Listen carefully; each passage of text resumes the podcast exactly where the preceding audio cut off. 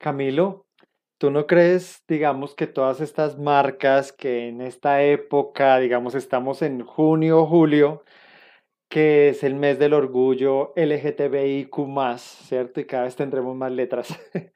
¿No crees que estas empresas se están aprovechando de esa coyuntura o esa situación para hacer marketing, pero que realmente no hay de fondo un compromiso con la diversidad en las organizaciones?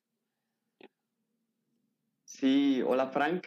Efectivamente, creo que muchas marcas, no me atrevería a decir que sean todas, eh, las generalizaciones no me gustan, pero eh, sí pienso que muchas marcas lo están haciendo. Eh, muchas marcas, pues al final del día, lo que buscan es mercantilizar también todos esos movimientos de alguna manera para poder aprovechar estas coyunturas y asimismo poder generar mayor cantidad de ventas. Creo que em, muchas marcas lo que buscan de pronto simplemente con colocar el logo del Pride LGTBI en, su, en sus logos, en sus, o como imagen de marca, lo único que hacen al final del día es quizás eh, promover ese tipo de, de, de, movimiento quizás o ese orgullo, pero simplemente desde un punto de vista oportunista. Hemos visto, por ejemplo, algunas marcas, o bueno, te quisiera plantear también, ¿tú qué opinas? de que algunas marcas, por ejemplo, eh, colocan sus logos o lo modifican en ciertos países en donde saben que pueden llegar a tener un impacto con, justamente con ese movimiento, pero en otros países de, por ejemplo, religión musulmana, donde se sabe que es, es muy castigado eh, tener un movimiento de ese estilo, o comportamientos o, o sentimientos, digamos, de pronto, digamos, gays o ese tipo de cosas, pues eh, son castigados, entonces allá no lo colocan. Yo lo coloco solamente en donde sé que me conviene, pero en otros lugares donde sé que posiblemente voy a tener, por el contrario, una disminución de ventas o, que me van a castigar como marca, pues simplemente no lo hago. Entonces, creo que al final del día hay como una dicotomía también entre las marcas en donde no son 100% transparentes. No sé cómo tú, tú lo veas, ¿no?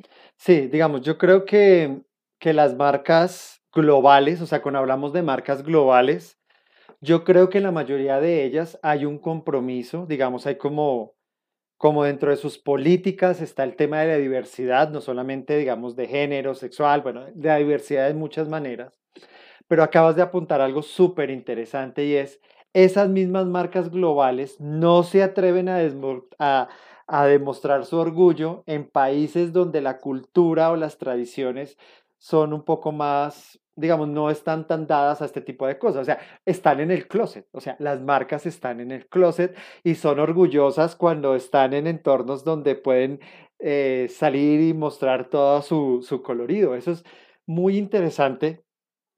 Yo creo que, que aquí sí hay mucho tema publicitario. Creo que no hay un compromiso serio de las marcas o de la gran mayoría, no hay un compromiso por esto. Y sobre todo, por ejemplo, tú ves marcas pequeñas, ¿no? Tú ves marcas pequeñas que, que, que ponen los colores de la bandera y dicen, sí, apoyamos la diversidad, pero tú les preguntas, bueno, ¿cuántos empleados LGTBIQ más tienes en tu empresa? No saben, no tienen ni idea y apoyan ese tipo de cosas. Entonces yo creo que hay mucha hipocresía acá. Sí, yo concuerdo plenamente con eso. Para, para mí existe esa hipocresía, efectivamente. Soy eh, estoy completamente seguro, es más, no, no, no puedo afirmarlo, como te decía eh, al principio, de manera general con todos los casos, pero estoy seguro de ello. Incluso también yo me atrevería a dudar de aquellas multinacionales que tú mencionabas ahora. Muchas de ellas en este momento tienen vicepresidentes regionales de inclusión y, y, y de diversidad, pero realmente qué tipo de políticas están implementando a nivel global para que ese tipo de, de, integración de estas personas pueda realmente darse en las empresas. Claro, al ser multinacionales, pues lo más seguro es que muchas de ellas tengan contratadas las personas eh, que, que, puedan estar dentro de esta comunidad. Pero verdaderamente, ¿qué acciones puntuales están generando en términos también de cultura y de muchas otras eh, cosas que son importantes, más allá de simplemente tenerlas dentro de su staff de organización, para que estas personas dentro de su trabajo como tal no puedan llegar a sentirse eh, digamos, integradas, ¿no? O sea, y también podemos ver que incluso dentro de los mismos equipos de trabajo muchas veces existe esa discriminación todavía. ¿Y qué están haciendo quizás las empresas en ese sentido? Pues bueno, yo me atrevería a dudarlo. Eh, no, eh, insisto, no, no a manera de generalización, pero, pero incluso creo que, que falta mucho camino por recorrer en ese sentido y que al final del día eh, es, es, también una táctica para poder generar muchas más ventas en, ese, en esa comunidad. Y también te puedo poner un ejemplo muy claro y es, por ejemplo, Disney o muchas otras marcas están tratando de generar eh, productos con la bandera, eh, con el arco iris, que permita generar como esa identidad adicional eh, al momento de que las personas vayan a comprar los productos. Pero pues verdaderamente, ¿qué, qué, se puede ver como trasfondo de ello? Pues que simplemente estoy como tratando de buscar aprovechar esa oportunidad Sí, y, así mismo generar ventas. Mira, por ejemplo, la gran desilusión de muchas personas en, con, con, la película Frozen 2, donde esperaban que Elsa saliera del armario.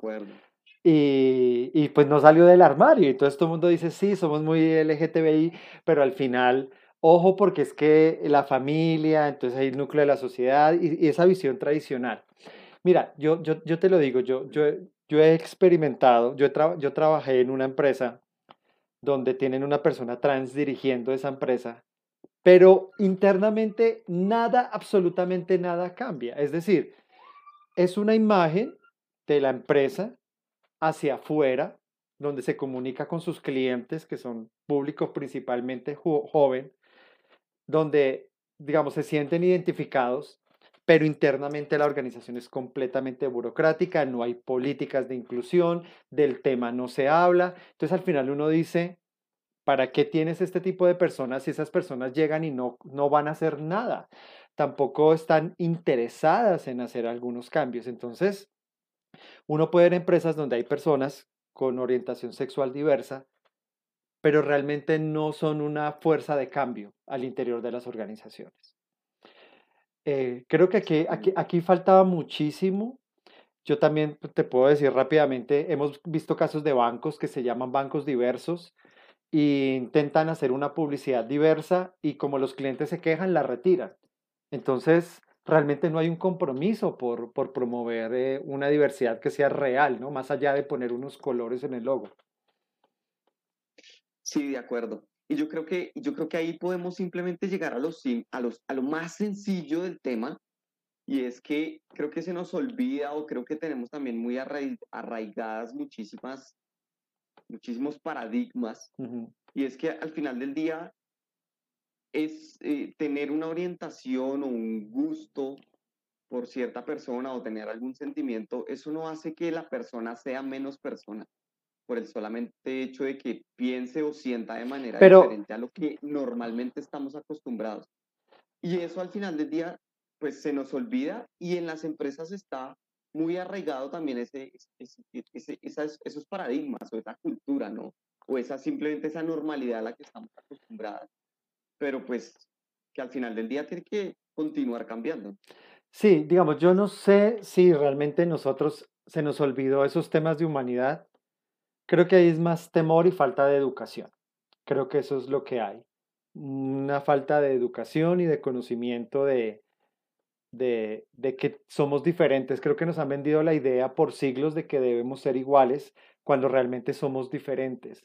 Y nos, han, nos hemos hablado y nuestra sociedad se ha construido en un discurso de la igualdad cuando realmente cada persona es distinta y, y vamos a ver que la diversidad va a ser un tema más complejo de manejar. Ahora hablamos de la diversidad sexual, pero la diversidad va a llegar en muchos otros aspectos y creo que eso es algo que, que se queda ahí para posteriores debates, ¿no? De hablar esos otros tipos de diversidad que por lo menos aquí no los estamos hablando.